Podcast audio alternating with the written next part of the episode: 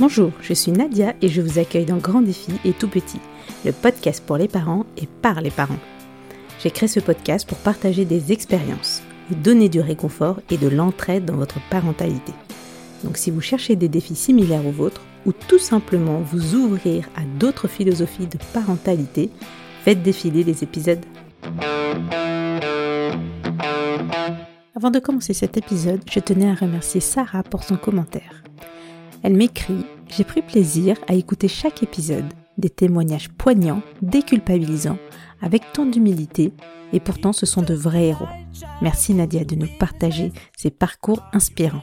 Merci à toi Sarah pour ton commentaire qui me fait énormément plaisir et me motive à fond pour les prochains épisodes. Lors d'une grossesse ou même à la naissance de notre bébé, une question incontournable est vais-je l'allaiter? En France, une majorité de femmes allaitent après l'accouchement. Mais très vite vient la question de la durée. Nous sommes nombreuses à arrêter l'allaitement à la reprise du travail par exemple. Il y en a beaucoup des obstacles comme celui-là, qui se parsèment sur le chemin de l'allaitement, avec un résultat d'un bébé sur quatre qui est toujours allaité à ses six mois. Avec Flora, nous avons exploré ces différents obstacles et nous les avons décrits pour vous en vous donnant son retour d'expérience, des explications et des solutions pour que toutes les mères qui souhaitent nourrir leur bébé de leur lait puissent le faire avec toutes les cartes en main. Flora est une jeune maman qui a allaité son fils Marius jusqu'à ses 21 mois. Elle a su concilier allaitement et reprise du travail. Bien fait pour son fils et équilibre personnel. Et tout ça dans la sérénité. Bonne écoute donc je m'appelle Flora, euh, j'ai 30 ans, j'habite euh, pas très loin de Nantes. J'ai un petit garçon qui s'appelle Marius et je vis avec euh, Kevin. et mon fils, comment je le décrirais? Bon, C'est un petit garçon plein de vie qui, qui, a, qui aime bien expérimenter, expérimenter plein de choses, grimper, tester, tout ça. qui est plus très attaché à nous et qui a besoin d'être rassuré quand même il a 20 mois, mais oui, oui, je l'allaite encore. Alors, dans ma famille, l'allaitement, c'est plutôt quelque chose qui se fait, euh, qui se fait naturellement. Et mais je me disais quand même, voilà, je me mettais pas non plus la pression. Je me disais bon bah si euh, si c'est trop compliqué, eh ben tant pis, je donnerai un biberon et puis voilà quoi. Donc euh, ça s'est fait plutôt naturellement. Voilà, quand j'étais enceinte, je me suis pas trop posé la question. Je savais que je voulais allaiter. Par contre, je me suis renseignée sur le sujet. J'ai fait une dans ma préparation à l'accouchement, il y avait un module allaitement, donc je l'avais euh, je l'avais fait.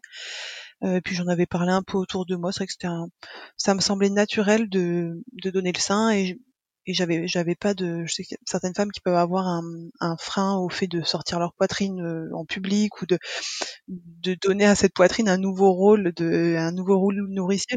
Je, je comprends que ça puisse puisse avoir des freins, mais moi j'avais pas particulièrement ces freins là. Et j'ai tout j'ai tout de suite demandé la tétée d'accueil et Marius, quand ils m'ont mis sur euh, sur moi, il cherchait direct le sein. Et ma mère m'avait dit que moi, quand j'étais, alors elle, elle, a, elle, a, eu un peu plus de mal à allaiter ma sœur, et moi je suis la deuxième. Et quand, pareil, ils m'ont mis sur le sur le ventre de ma mère, j'ai directement pivoté et je me suis mis naturellement au sein. Et Marius, il était, il faisait ça. Et euh, donc j'ai demandé à la péricultrice de se dépêcher parce qu'il fallait qu'elle fasse je sais pas quoi de plus important que mettre mon fils au sein. Et donc je lui ai demandé de se dépêcher pour venir le mettre au sein et on l'a on l'a mis au sein. Et avant de le mettre, je lui dit non mais j'ai pas de lait. Euh, il y a deux heures euh, avant que j'accouche, j'avais pas de lait, c'est pas possible. Elle me dit ah mais si si vous avez du lait. Et ah, bah en effet j'avais du lait. J'étais assez surpris. Non, j'ai pas eu de, de douleur. Euh, j'étais assez impressionnée de ce, tout petit bébé là sur moi là qui était en train de manger. C'était assez assez impressionnant, mais après non, j'ai trouvé ça naturel. Euh, donc j'étais à la maternité, donc après tu vois ils têtent quand même euh, assez euh, fréquemment et Marius t'était beaucoup. Donc les sages, enfin les puricultrices me disent bah je pense que vous allez avoir vite votre montée de lait euh, parce que il stimule beaucoup. Et en effet, j'ai eu ma montée de lait un peu une, nuit avant ce qu'il m'avait prévu. Je crois que c'est entre deux et trois jours et moi j'ai dû l'avoir à deux jours. Et, et c'était une nuit où la la sage-femme était j'avais pas euh, un bon feeling avec cette sage-femme là Et, euh, et la nuit et les nuits précédentes, il y avait une stagiaire. Donc en fait, elles étaient double effectif. Donc en fait, moi j'appelais, mais vraiment toutes les dès que je le mettais au sein, j'appelais en fait et je leur disais est-ce que je le mets bien, et ouais. Et puis j'avais besoin de conseils. Vraiment, moi, je, avant d'accoucher, et même avant d'avoir euh, mon fils, j'avais un niveau zéro en maternité, je connaissais rien. Donc je leur demandais beaucoup de conseils, beaucoup d'aide. Et ce soir-là, elle était pas très, euh, pas très euh, empathique, on va dire. Elle était pas méchante, mais voilà, elle était pas, elle pas le temps, elle était pas hyper empathique. Et euh, j'ai eu ma montée de lait et c'était mais l'enfer quoi, parce qu'il voulait téter tout le temps et je le mettais au sein et c'était horrible et il voulait encore téter et il s'énervait, il y en avait jamais assez et, et à droite et à gauche, c'était horrible.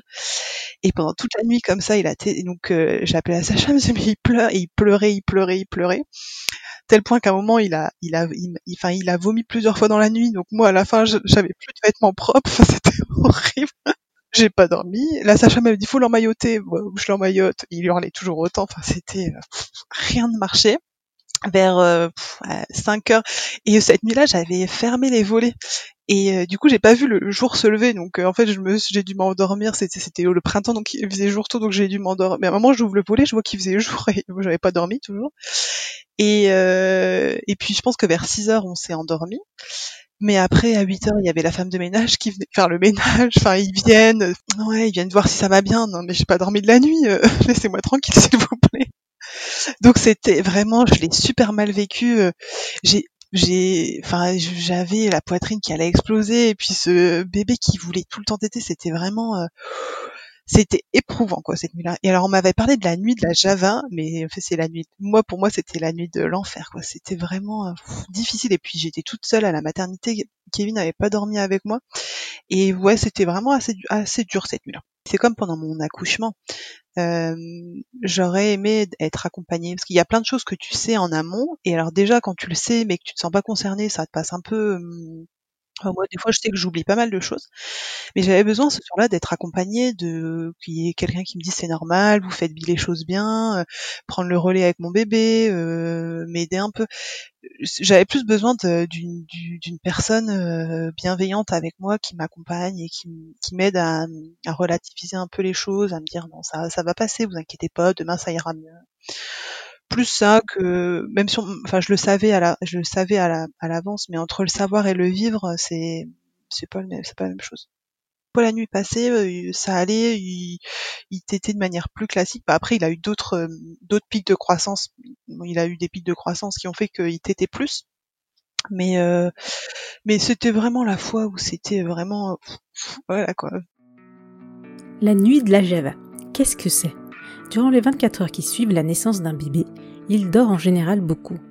La première nuit peut donc être assez calme.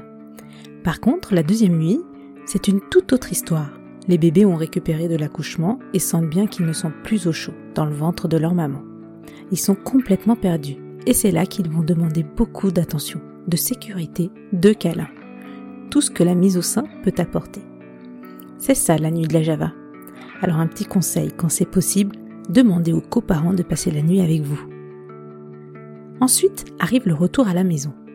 Et les premières semaines sont primordiales pour mettre en place un allaitement bien ancré. Flora vous raconte comment elle a vécu ses premières semaines. Et ce qui était compliqué pour moi, c'est que j'avais l'impression qu'il passait sa vie au sein mais vraiment il t'était euh, tout le temps tout le temps et euh, et en fait on m'avait dit ben euh, il tête quand il lâche le sein vous lui proposez l'autre l'autre sein ou après ou sinon vous le posez. Mais moi j'avais l'impression qu'il ne lâchait jamais le sein. Donc en fait quand je voyais que mon sein était à plat je le changeais de sein mais très vite je me suis rendu compte de la différence entre la tétée nourricière entre guillemets et la tétée réconfortante. Et c'est vrai qu'il avait beaucoup besoin de, de tétée pour pour se calmer, pour se reconforter, pour s'endormir, pour euh, quand il y avait du monde autour, il, il avait besoin de, de téter. Donc euh, je le mettais au sein des qui demandaient, mais c'est vrai que j'avais pas anticipé que c'était autant d'investissement personnel euh, les, les, premières les premiers les premières semaines. Et un peu plus tard, j'avais lu que c'était normal, que ça permettait de lancer la lactation et qu'au contraire il, fallait euh, c'était enfin pour si on voulait faire un, bon allaitement long euh, enfin avoir un allaitement qui tienne bien sur la durée il fallait justement euh, au début que la lactation elle soit bien lancée. Donc je l'ai fait naturellement sans savoir mais bah, je me dis c'est peut-être parce que je l'ai fait à, je l'ai allaité à la demande et qu'il a beaucoup beaucoup tété au début que j'ai réussi à avoir cet allaitement long et j'ai jamais eu de problème de, de quantité de lait ça s'est toujours euh, adapté. Enfin, bien sûr, il y avait des pics de croissance où j'étais un peu raplapla, euh, mais ça s'est toujours bien ajusté. Et je pense que c'est grâce à ces débuts où il tétait, tétait, tétait, et moi, dès que dès que je voyais qu'il réclamait, je le mettais au sein. Mais c'est vrai que les, les premières semaines, on a l'impression de faire que ça. Euh, franchement, les six premiers mois, c'était pas compliqué. Euh, il se réveillait, je lui donnais le sein, il se rendormait, je le reposais, je retournais me coucher. Mais c'était c'est voilà, du coup, j'étais pas trop fatiguée. Mais c'est vrai que des fois, j'aurais bien aimé passer le relais parce que du coup, quand t'allaites la nuit, ben t'es obligé de te lever quoi. Donc euh, le papa peut aider euh, d'une manière ou d'une autre, mais on t'es quand même obligé de te lever. Et au début, je m'étais dit que je ferais du cododo, que je le mettrais à côté de moi. Euh, et j'ai pas été du tout à l'aise avec ça. Euh, je j'arrivais pas déjà j'arrivais pas à l'allaiter allongé ou assis dans mon lit j'étais pas confortable. Donc en fait au final très vite j'ai préféré le, mettre dans sa chambre.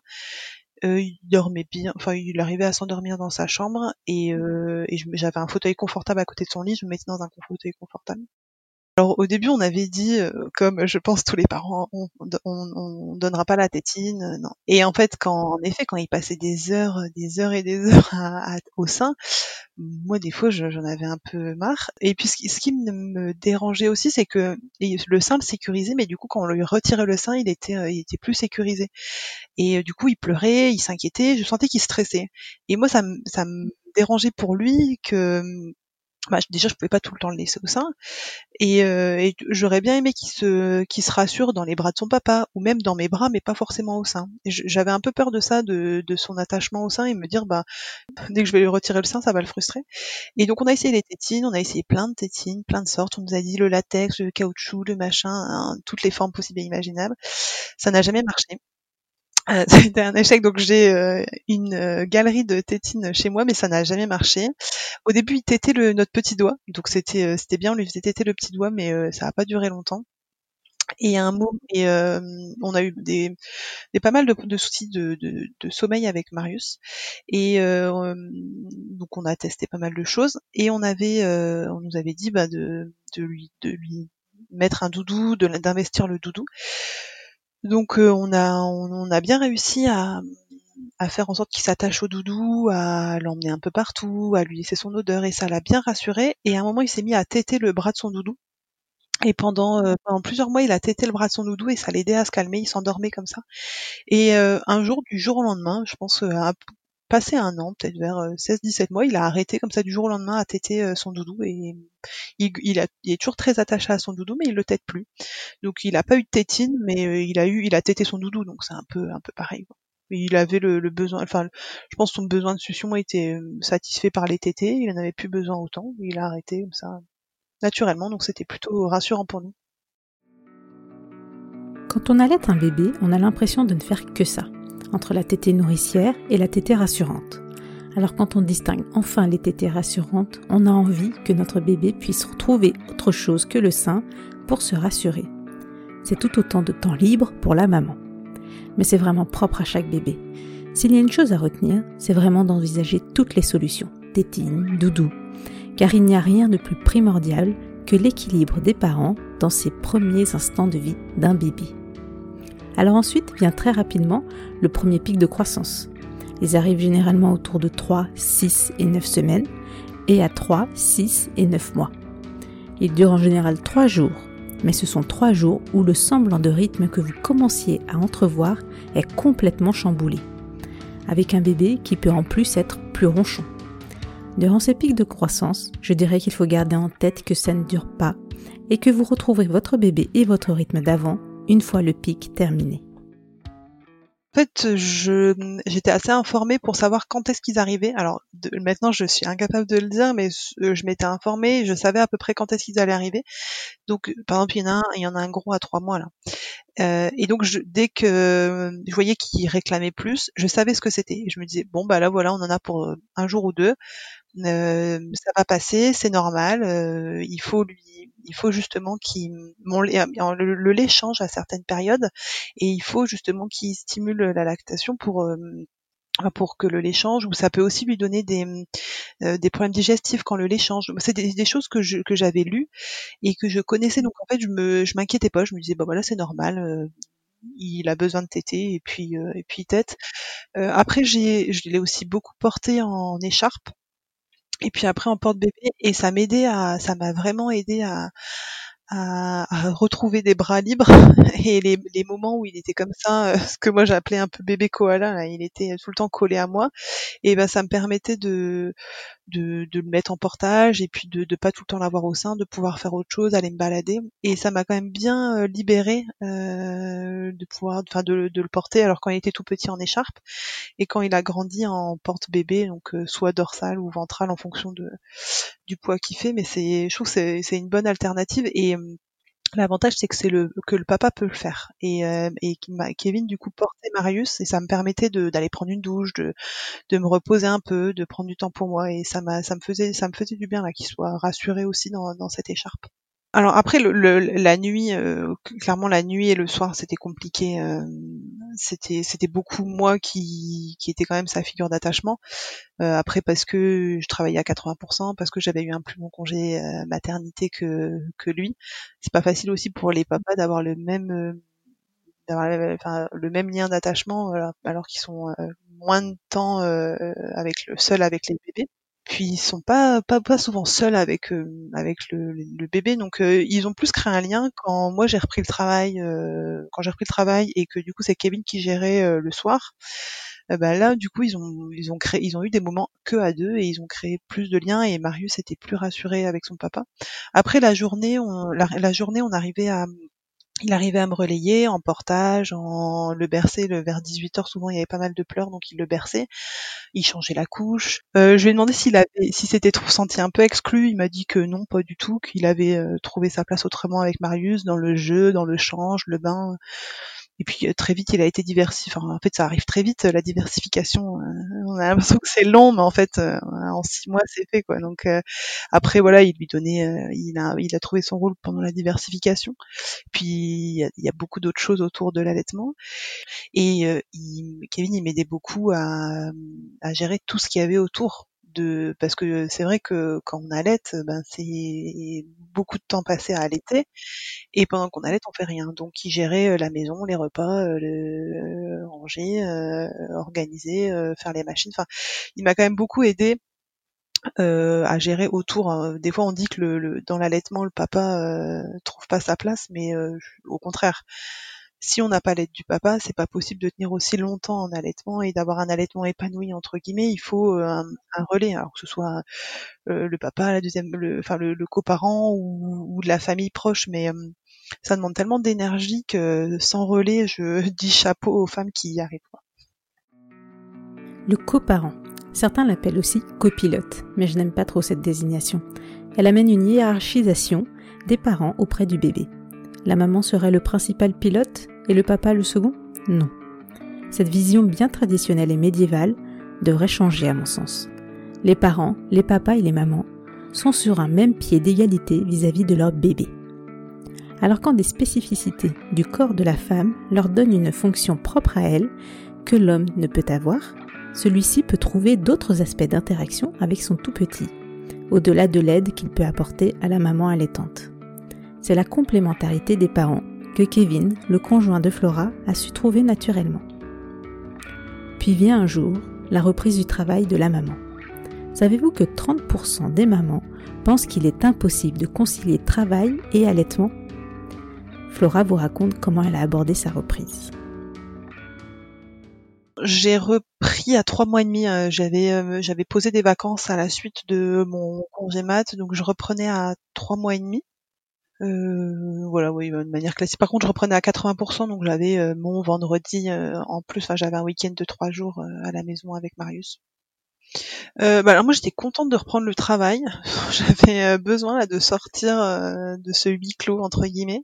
Mais je me souviens que j'avais la sensation, j'aurais bien aimé travailler, aller travailler avec mon fils, le prendre dans mon porte-bébé et partir comme ça en réunion. avec mon bébé. J'avais envie de voir l'extérieur, de travailler, mais j'avais, j'avais, j'avais, ouais, c'était dur de devoir me séparer de lui, mais j'étais contente de repartir au travail. Et euh, du coup, je, au début, je m'étais dit bon, j'allais très trois mois, et puis et puis voilà, euh, ça, ça, ça s'arrêtera tout seul, euh, ça s'arrêtera tout naturellement. De toute façon, je, je j'avais pas, je pensais pas vraiment qu'on pouvait euh, euh continuer à allaiter un enfant, euh, enfin que la lactation, que ma lactation tiendrait si je ne, si j'étais pas avec lui toute la journée. Et donc entre, pendant mon congé mat, je me suis un peu plus informée sur le sujet et je me suis dit, bah, je vais tirer mon lait. Et j'avais entendu pas mal de choses qui disent non mais moi euh, j'ai jamais réussi à rien tirer. Euh. Il y a des femmes pour qui ont besoin d'avoir leur bébé euh, sur elles parce que la, lactation elle est gérée par le cerveau hein, et il y a des femmes qui ont qui arrivent pas à tirer leur lait de manière mécanique. Et donc je m'étais dit bon bah voilà ça marchera peut-être pas et puis ma mon, ma lactation s'arrêtera et puis Marius se désintéressera des du, du sein pour, au profit du biberon. Et on avait essayé des biberons plusieurs avant ma reprise du, travail. On avait essayer des biberons et ça marchait pas. Mais vraiment, il voulait pas les biberons. Et en fait, même je m'étais dit, je me souviens pendant mon congé mat, très tôt, je me suis dit, je vais tirer mon lait, je vais l'habituer tout de suite à avoir euh, mix sein-lait, puis comme ça, euh, Kevin pourra donner des biberons. Et puis même, je m'étais dit, le lait en poudre, euh, pourquoi pas, quoi. Donc j'avais commencé et vraiment Marius le biberon c'était niette quoi. Donc on a essayé pareil plein de styles de biberon et ça n'a jamais marché et je me suis j'ai commencé à m'inquiéter parce que je me suis dit bah dans quelques semaines je reprends le travail et chez la nourrice va bien falloir qu'il mange quoi. Surtout qu'il avait pas encore diversifié, c'était sa son aliment principal et j'avais j'avais envoyé un mail à une consultante en lactation pas loin de chez moi euh, qui m'avait rassuré en me disant mais de toute façon vous verrez votre nourrice elle a l'habitude. Et le fait que vous soyez pas là ça va être plus facile pour elle.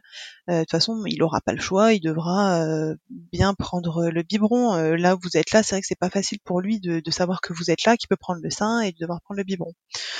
Et on m'avait parler de la confusion euh, Saint-Étienne, mais alors euh, avec Marius, euh, je me disais c'est pas possible, c'est plus c'est plus facile pour lui, il devrait préférer le, le biberon, mais non non c'était vraiment le, le sein. Donc la nourrice elle a un peu galéré à lui donner le, le lait. Euh, mais finalement, elle a réussi. Bon, je pense qu'elle avait l'habitude, elle a trouvé des techniques, elle a réussi à lui donner le biberon. Il le prenait, alors il le prenait pas avec joie, hein, c'était pas quelque chose qui, qui prenait goulûment, mais il le prenait bien. Et euh, donc j'ai commencé à tirer mon lait au travail, et à un moment j'en avais un peu marre de tirer euh, tout le temps mon lait. Et donc je dis bah je vais donner du lait en poudre. Et alors là, le lait en poudre, alors autant le biberon, elle avait réussi, mais alors le lait en poudre, non, c'était impossible. Donc j'ai dit bon bah écoute voilà c'est pas grave je vais tirer mon lait et puis je me dis bon puis en plus le lait c'est quand même euh, ce qui est adapté à, lui et ce qui est le plus adapté à lui donc euh, bon allez c'est pas grave on se motive on continue. Quels sont vos droits si vous décidez de tirer votre lait après la reprise du travail? Jusqu'au 1 an de votre bébé, vous avez droit à 30 minutes le matin et 30 minutes l'après-midi. Cette période peut être réduite à 20 minutes si vous avez un local dédié à vos séances de tire-lait. Sachez qu'un employeur de plus de 100 salariés femmes se doit de vous mettre à disposition un tel local. Voilà comment Flora s'est organisée. J'avais appelé une, collègue avant, un peu avant de, reprendre le travail. On avait discuté, je lui avais dit, les idées que j'avais. Alors j'avais, je savais qu'il y avait euh, le réfectoire où on pouvait euh, fermer les volets et fermer la porte à clé, euh, voilà, pour que personne ne voit, que les fenêtres soient fermées et que personne puisse rentrer. Ou sinon, je m'étais dit les toilettes mais bon parce qu'il y avait un, il y avait un sas une espèce de vestiaire et après il y avait les toilettes. Donc je me dis au pire je mettrais dans ce vestiaire euh, dans ce vestiaire enfin ce sas avant les toilettes je m'installerai une chaise. Et, euh, et, donc ma collègue m'a dit bah oui de toute façon euh, tu peux euh, enfin il y, avait un créneau. En général euh, les équipes mangeaient assez tôt. Donc moi je pouvais aller tirer mon lait à partir de 13 heures euh, sans être embêté sans sans bloquer parce que du coup je bloquais tout le réfectoire. Donc fallait pas non plus que que je tire mon lait à midi euh, ouais voilà. Ou, que, je le fasse à midi euh, si j'avais les collègues qui venaient taper à la porte il fallait quand même que je sois dans assez détendu pour me sentir à l'aise pour pouvoir tirer mon lait. Donc je m'étais voilà dit que j'allais faire ça. Après je savais que j'avais le droit à alors je sais plus exactement, je crois que c'est deux fois une heure, euh, deux fois euh, euh, ouais c'est on a on a le droit à une heure par jour pour tirer son lait. Donc ça je savais que j'avais le droit de à 7 heures sur mon temps de travail et je savais que je pouvais la scinder en deux fois une demi-heure. Donc je m'étais dit bon bah voilà, j'utiliserai ce temps-là pour euh, tirer mon lait et puis euh, et puis voilà. Donc j'en quand je suis arrivée, quand j'ai repris le travail, j'avais mis un petit entretien avec mon chef et je lui ai dit que voilà j'allaitais mon fils, que je voulais tirer mon lait et que je prendrais du temps sur mon temps de travail pour tirer mon lait. Et bon, il m'a dit oui, bah tu t'organises. Après, comme je comme j'ai organisé mes horaires comme je le souhaitais, je, je, je pouvais, je pouvais organiser mes journées. Donc lui était informé de ça. ma collègue qui est assistante aussi savait que je tirais mon lait sur cette sur ce temps-là. Donc voilà, j'avais j'avais pris mon tire-lait. À la base, j'avais commandé à j'avais loué à la pharmacie un espèce d'énorme tire-lait et très vite j'ai eu connaissance du site Grandir Nature qui loue des tire-lait donc c'est pareil c'est remboursé par la sécurité sociale si on a des ordonnances et il loue des tire-laits donc en fait on appelle on a une consultante en lactation et en fait, en fonction, elle nous pose pas mal de questions sur euh, quand est-ce qu'on tire notre lait, comment ça se passe, euh, enfin euh, la quantité, quand, combien de fois on tire par jour. Et elle nous conseille le meilleur tire-lait, enfin le, tire-lait adapté à notre fonctionnement. Et du coup, moi j'ai loué un tire-lait électrique qui marchait soit sur batterie, soit sur secteur, donc ça me permettait de tirer mon lait un peu partout et qui était super compact. Donc ça m'évitait de trimballer mon énorme tire-lait au boulot, en salle de, à, la cantine. C'était vraiment lourd. Alors il était efficace, il tirait vraiment bien, mais c'était, il était lourd. Et l'autre, il était aussi efficace mais il était vraiment tout compact. Donc ça, ça m'a vraiment aidé. Donc du coup, voilà, au début j'avais dit qu'à mon chef et puis euh, à ma collègue, et puis euh, mes collègues ils se posaient des questions. Euh, je leur disais bah non, je suis pas dispo pour ce créneau-là dans dans la journée. Donc ils disaient mais qu'est-ce que tu fais? Ils se posaient pas mal de questions. À un moment je leur ai dit non mais les gars, je... parce que moi je, je bosse dans un monde quand même relativement masculin, et je leur ai dit non mais je, je tire mon lait. Voilà, mon fils je l'allaite, il a trois mois, je tire mon lait. Et du coup ça les je m'attendais un peu à avoir des réflexions en soi, des blagues euh, maladroites et pas drôles, ou bien euh, tout gêné, mais non, ça, ça les, ça les a pas perturbés plus que ça. Et puis après, c'était établi qu'à ce moment-là, j'étais pas dispo, et puis eux faisaient en fonction avec euh, avec beaucoup de respect, donc c'était c'était plutôt cool. Moi, je travaille euh, sur un chantier, mais euh, dans un bureau. Donc, euh, j'avais un frigo dans lequel tout le monde met son repas le, matin. tout le monde vient avec sa petite glacière, met son repas dans le frigo. Et donc, moi, je conservais mon, je conservais mon lait toute la journée dans le frigo. Et après, le, le soir, je partais, je prenais ma glacière, je rentrais chez moi. J'avais une demi-heure de route. Et puis, j'arrivais chez moi, je le mettais dans le frigo pour le lendemain et je le donnais à la nounou le lendemain. Après voilà, j'étais pas non plus euh, hyper stricte avec la chaîne du froid. Je, me préoccupais pas trop de cette demi-heure de voiture où il était pas dans le frigo. Je leur mettais, je leur mettais au frais derrière. J'ai jamais eu de problème. Euh. Et en fait, j'arrivais à tirer en deux fois la quantité qu'ils buvaient dans la journée. Mais pareil, au début, c'était un peu l'inquiétude parce que je, je savais pas du tout la quantité que je devais tirer comme j'avais jamais tiré mon lait mais en fait ça s'est fait ça s'est fait plutôt euh, plutôt naturellement et donc je tirais deux fois mon lait et quand il a commencé la diversification je le tirais qu'une seule fois le midi et j'arrivais à tirer la quantité qu'il buvait dans la journée et à la fin à la fin genre vers verser un an peut-être un petit peu avant je tirais plus au travail en fait je, je rentrais une demi-heure avant que son papa le récupère chez la nounou et je tirais mon lait avant qu'il revienne de chez la nounou euh, alors si ils faisaient la tête, parce qu'en général ils font une tête, une ce qu'ils appellent euh, tétée de retrouvailles euh, quand, quand je le récupérais le soir et ils voulaient tout, de suite téter. Et si je si je tirais mon lait après cette tétée, bon là j'avais pas assez de lait. Par contre si je le faisais, il fallait vraiment que je le que je tire mon lait avant de le retrouver. Et puis j'avais j'avais un peu de stock au congélateur en cas de pépin. ça m'arrivait que mon, mon lait s'ouvre dans ma glacière ou que que j'ai trop de réunions dans la journée pour pouvoir tirer mon lait. Donc après, une fois que, une fois passé les six, les six mois, franchement, le, la lactation, elle s'adapte. Euh, enfin, moi, dans mon cas, elle s'est adaptée euh, relativement facilement. Il y avait des journées, j'avais trop de réunions, j'arrivais pas à tirer. Euh, bah, tant pis, je prenais mon stock du congélateur et puis le lendemain, j'arrivais, c'était. Et franchement, après six mois, ça s'adapte. Enfin, moi, dans mon cas, ça s'est adapté facilement. Et donc, je me suis dit, bah il y a beaucoup de femmes qui arrêtent vers euh, entre 3 et 6 mois et je me dis bah c'est bête parce que c'est après en fait que c'est le plus facile et le plus agréable. Et c'est avant en fait, elles ont vécu le plus dur. c'est vrai que les trois premiers mois c'est vraiment le pire. Les trois mois après c'est un peu mieux et franchement après six mois c'est vraiment on n'a même pas à y, réfléchir quoi. Ça s'adapte à n'importe quel moment c'est dispo. S'il a besoin un jour, il est un peu malade, il a besoin de plus tété, il tète plus, il tète moins, il tète moins. C'est c'est vraiment le après que c'est que c'est hyper euh, hyper facile. Mais après six mois, non, vraiment, ça s'adaptait. Et puis encore maintenant, si là, il est en, des fois, il y a des, des, semaines, des jours où il va téter trois fois, ou des fois, il tète qu'une fois et encore un sein, vraiment juste histoire d'eux. Et ben, j'ai pas du tout, j'ai pas du tout l'effet des seins tendus comme on peut avoir les premiers mois là, quand ils, ils, allongent un peu leur période de sommeil la nuit où on se réveille en disant vas-y réveille-toi pour téter là, on n'a pas du tout ça. Quoi donc oui, au, bout de au bout de d'un an, en fait, je, sans m'en rendre compte, euh, il avait déjà un an et j'avais allaité, euh, j'avais allaité euh, un an, alors que j'aurais jamais envisagé ça. Et j'avais, où il était chez la nounou, il y avait une autre maman qui allaitait d'une petite fille qui avait deux ans et qui était toujours allaitée.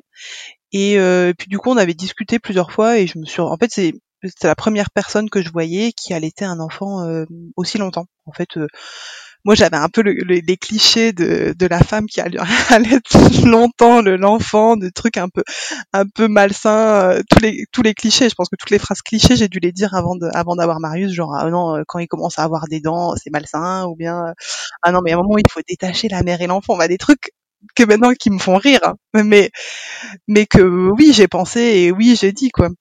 Donc je m'étais pas, euh, j'avais, j'avais même pas réfléchi. Pour moi, c'était euh, les hippies euh, qui allaitaient leurs enfants jusqu'à 7 ans, enfin des trucs, des clichés quoi. Et, et donc le fait de, rencontrer cette maman, d'en discuter et de, et puis de voir aussi que ben Marius c'était ce qui lui convenait. Je pense que si j'avais eu un enfant qui aurait pas, qui, qui avait pas été aussi attaché à la tétée, j'aurais peut-être arrêté plus tôt.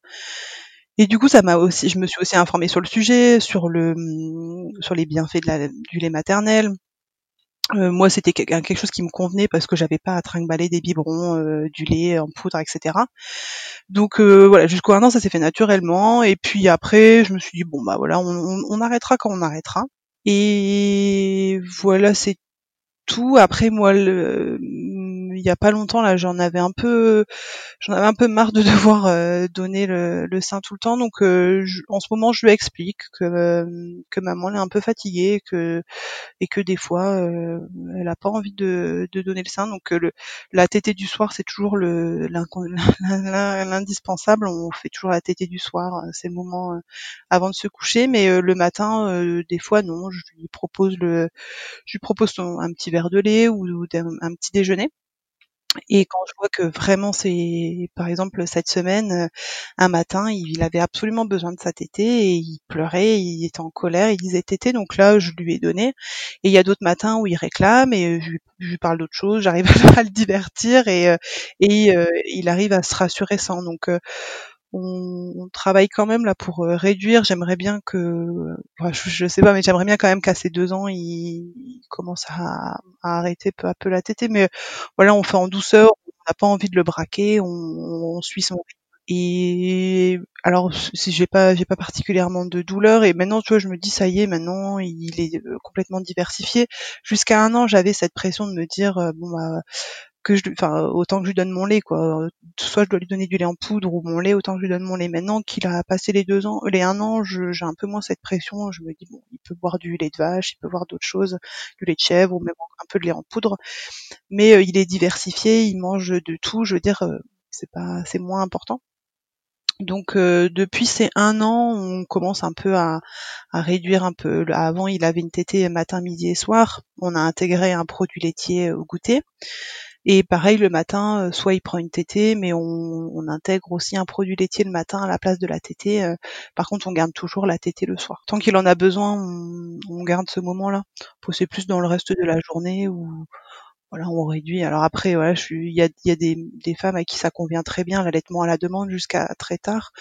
Voilà, moi je m'écoute aussi, j'écoute Marius, mais je m'écoute aussi et voilà, je, là je sens que qu'il en a un peu moins besoin et que voilà, moi j'ai besoin un peu de, de me reposer. S'écouter. Un principe que l'on oublie trop souvent quand on devient mère. Pourtant, c'est primordial pour une famille équilibrée et épanouie. Mais une maman veut généralement donner le meilleur pour son bébé et se heurte trop souvent au regard de la société. Une maman non allaitante sera vue comme égoïste. Une maman allaitante, sur le long terme, sera vue comme accaparatrice. Aux yeux de la société, il y aura toujours quelque chose à redire. Alors quand on écoute sa petite voix interne, au moins Vous êtes en accord avec vous-même. Comment Flora a géré ce regard des autres? Là, ils étaient surpris, ils se posaient des questions. Ah bon, t'allais encore? Mais c'était plus de la surprise parce qu'ils n'ont pas l'habitude que de... de, de, de jamais eu de phrase méchante ou autre. Euh, après, je me rends compte que, euh, en fait, j'ai jamais laissé de, place à, au questionnement. Pour moi, euh, j'avais décidé d'allaiter. c'est ce qui convenait à, Marius. J'ai jamais. Je, je, pense qu'il y a des personnes qui sont un peu plus indécises, qui savent pas trop. Elles peuvent être déjà laisser plus de place aux commentaires négatifs et puis être plus sensibles à ça peut-être que j'ai eu des commentaires euh, malveillants et négatifs, mais franchement, j'étais tellement convaincue du truc et puis sûre de moi que j'ai jamais euh, pris ça à cœur. Ou... Puis c'est tellement personnel comme choix que franchement, ce que les autres y disent, euh, ça me ça m'a jamais touché. Alors peut-être qu'il y a des gens qui, ont eu des réflexions maladroites, mais j'ai jamais vraiment ce, ressenti ça. Après, l'allaitement long, c'est quand même quelque chose qui est peu connu et du coup, les gens posent des questions, euh, s'interrogent, et, et je, je prends pas ça mal. Ça me, ça me, moi, ça me dérange pas d'en parler. Au contraire, euh, j'aime bien échanger autour de ça. Les gens sont plutôt curieux de, de savoir ça que Après, je, moi, je sais que je, je suis pas partie, je suis pas sur un allaitement à la demande. Euh, Marius ayant besoin de calme, ben j'allaite le soir dans sa chambre, euh, le matin dans sa chambre. Euh, donc j'ai personne me voit allaiter euh, un grand bébé, un bambin. Je pense que des femmes qui sont plus à un allaitement à la demande ou des enfants qui sont demandeurs en extérieur, ben on peut avoir des, des regards, euh, des regards lourds. Euh, de voir un, bambin en train de téter, moi j'ai jamais vécu ça. Et en plus il y a eu le confinement, donc autant dire que je suis pas sentie. j'ai eu moins aussi de, de, de d'occasion d'être en public en train d'allaiter. Donc ça m'a, je pense que j'ai eu de la chance aussi de de, de pas être confrontée au regard des autres, des, gens qui te connaissent pas. Je pense que c'est peut-être même plus maladroit et plus blessant les gens qui te connaissent pas que les gens qui te connaissent, qui voilà, qui posent des questions. Euh, après, moi j'ai trouvé que c'était vraiment pratique. À n'importe quel moment, il a faim, je le mets au sein, euh, c'est à la bonne température, euh, en bonne quantité. Euh, tout le monde, je, je, suis consciente que toutes les femmes n'ont pas cette chance-là. Et il y a des femmes pour qui c'est un vrai parcours du combattant d'avoir assez de lait, de, de ne pas avoir de douleur, avec des enfants qui ont des freins de bouche, enfin des, des choses assez compliquées. Moi, j'ai pas eu toutes ces choses-là, donc pour moi, ça a été très pratique en fait, parce que j'avais pas à me poser de questions. Euh, je savais qu'à n'importe quel moment du jour et de la nuit, j'avais un, un, lait qui était adapté à l'âge de mon enfant, à la bonne température, dans le bon contenant. Donc ça, c'était vraiment le, le, point positif. Et puis aussi ne pas avoir à me soucier de ce que je donnais à mon enfant. Je savais que, que mon lait, c'était la meilleure chose pour lui. Et moi, ça m'a rassuré de savoir que voilà, j'avais pas à me poser de questions sur euh, ce que je donnais à, mon enfant. Je savais que c'était bon pour lui. Et Marius a jamais a eu très peu de, enfin, il était jamais malade, il était en bonne santé. Et je sais que l'allaitement y a joué pour beaucoup. Euh, je, ne dis pas que les enfants qui sont allaités sont en meilleure santé que les enfants qui sont biberonnés, hein. mais euh, mais c'est vrai que dans les dans, le lait maternel il y a plein d'anticorps et ils se chopent pas tous les rhumes, tous les, les petites gastro, les petites gastro qui, qui traînent. C'est pas bien méchant, mais c'est vrai que moi ça me ça me rassurait de de, de pas avoir euh, ça à gérer en plus l'allaitement, enfin moi avec Marius, l'allaitement c'est quand même quelque chose de magique, c'est qu'il peut être dans un niveau de stress important, pas bien et tout ça. Si je le mets au sein, tout de suite je sais que ça va l'apaiser. Et ça aussi c'est un des, une des choses, euh, un des points positifs pour moi, c'est que bah, j'ai la solution pour calmer mon enfant euh, à n'importe quel moment euh, du jour et de la nuit. Quoi. Ça c'est quand même, c'est quand même super rassurant comme je, je, je, me laisse un peu porter par les choses, c'est vrai que ouais, peut-être pas tous les mois, mais euh, jusqu'à ces trois mois, j'ai poussé le, le, truc en me disant voilà, j'ai jusqu'à trois mois, et depuis ces trois mois, euh, voilà, je me dis bon on pourrait arrêter. Et puis en fait, euh, non, ça se passe bien, donc on continue. Ou Marius a besoin, donc on continue. Ou voilà, c'est pratique. On continue. Je m'étais dit au début, c'est ça, je, ça, ça, me revient maintenant. Je m'étais dit que j'allais le sevrer autour de ces un an et puis après, je me dis, ouais, mais on va partir en vacances cet été, c'est quand même vachement pratique de pouvoir lui donner le sein plutôt que de balader les biberons et, et donner en poudre. Donc, j'ai été jusqu'à septembre. Et puis...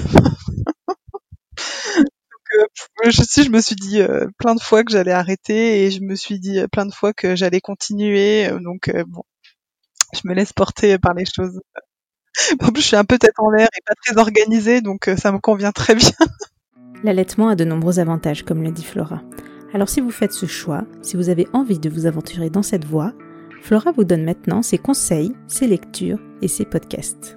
Pas hésiter à se faire aider par une conseillère en lactation. Il y en a euh, partout en, France. Alors je sais qu'il y a des moments qui peuvent être un peu plus dans des endroits à la campagne reculée, mais bah, maintenant avec le Covid, on peut consulter euh, par internet ou par téléphone. Et, euh, c'est vraiment, c'est vraiment des super important de se, de se faire aider par des conseillères en lactation. Euh, parce que euh, bah, parce que euh, c'est compliqué de mettre en place l'allaitement, c'est beaucoup de, de défis. Hein. Je, je, pense qu'on pourrait faire beaucoup d'épisodes sur les, défis de l'allaitement. Euh, et oui, c'est c'est un, un vrai défi. Il faut se faire aider.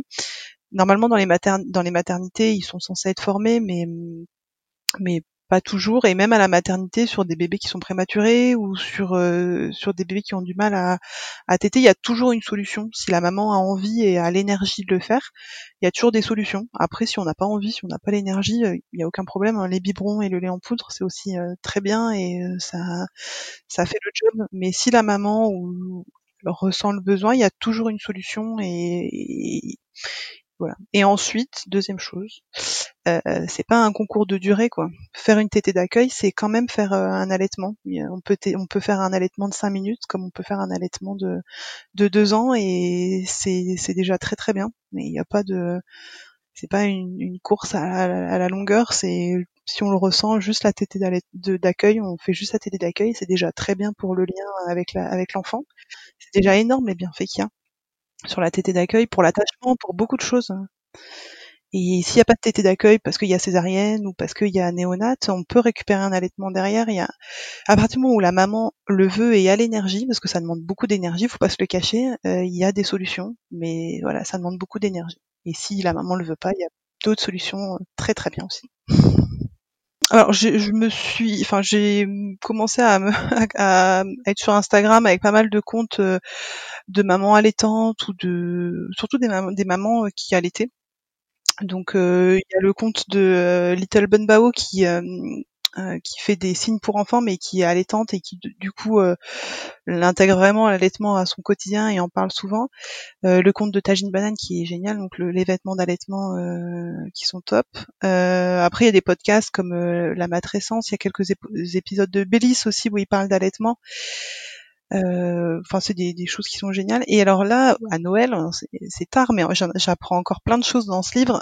ma sœur m'a offert le manuel très illustré de l'allaitement. Euh, qui est génial et euh, donc en plus qui avec plein de dessins, enfin c'est super. Donc j'apprends plein plein de choses malgré mes 20 mois d'allaitement. Et euh, la personne qui a fait ce livre a un compte Instagram qui s'appelle TT en TT et qui est top aussi, qui, a, qui est vraiment une, une mine d'informations. Donc moi c'était plutôt par Instagram où je commençais à suivre des comptes de mamans allaitantes, de, de marques d'allaitement, et puis comme ça de fil en aiguille j'ai découvert des choses sur l'allaitement. Merci beaucoup Flora pour ton témoignage sur ton allaitement prolongé, réussi, tout en respectant ton équilibre. Et ton défi facile alors? Euh, Alors moi, mon défi facile, ça a été la grossesse. Euh, j'appréhendais beaucoup la grossesse. Euh, J'imaginais avoir tous les pires euh, maux de l'univers. Et en fait, quand je j'ai été enceinte, j'ai j'ai vraiment eu la sensation que c'était la chose la plus naturelle que j'ai fait de ma vie. Euh, mon corps s'est mis en, place euh, à gérer ce bébé qui était qui était niché dans mon ventre. Et je me suis sentie à l'aise, j'ai me suis sentie bien et je, je me suis j'ai je peux pas dire que j'ai adoré euh, la grossesse. En fait, moi, c'était un, un, état naturel, normal. Je, j'ai vraiment euh, vécu ma, grossesse de manière sereine et j'ai vraiment eu beaucoup de chance parce que je sais que c'est pas le cas pour euh, pour toutes les mamans et ça peut ça peut fatiguer avant le défi qui nous arrive derrière. Donc la grossesse pour moi ça a été un défi facile, un défi facile. Merci Flora. Lorsque l'on a enregistré cet épisode, tu allaitais toujours ton fils et à la date de la diffusion, il est complètement sevré. Cela fait donc 21 mois d'allaitement. C'est vraiment impressionnant et je te dis un grand bravo. J'espère que cet épisode vous aura plu.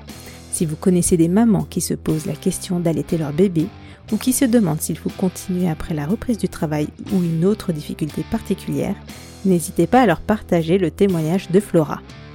Mais surtout, n'oubliez pas, allaitement ou pas, 3 mois ou 3 ans, tout est possible et tout est normal, tant que ce choix est le vôtre. Si cet épisode vous a plu, n'hésitez pas à me laisser un commentaire et 5 étoiles sur Apple Podcast. Ça m'aide beaucoup et surtout, ça me motive à fond pour continuer ce podcast. Vous pouvez aussi me retrouver sur Insta, où vous pouvez me taguer sur cet épisode en story et je vous repartagerai. J'ai lancé aussi une newsletter pour vous en apprendre plus sur mes invités et partager d'autres podcasts dans le même thème. Le lien pour l'inscription est dans la description. Si vous avez également des sujets qui vous tiennent à cœur et que vous souhaiteriez voir traités dans un prochain épisode, vous pouvez me l'indiquer en commentaire Apple ou sur les réseaux sociaux. Je les prendrai en compte. Portez-vous bien et à très vite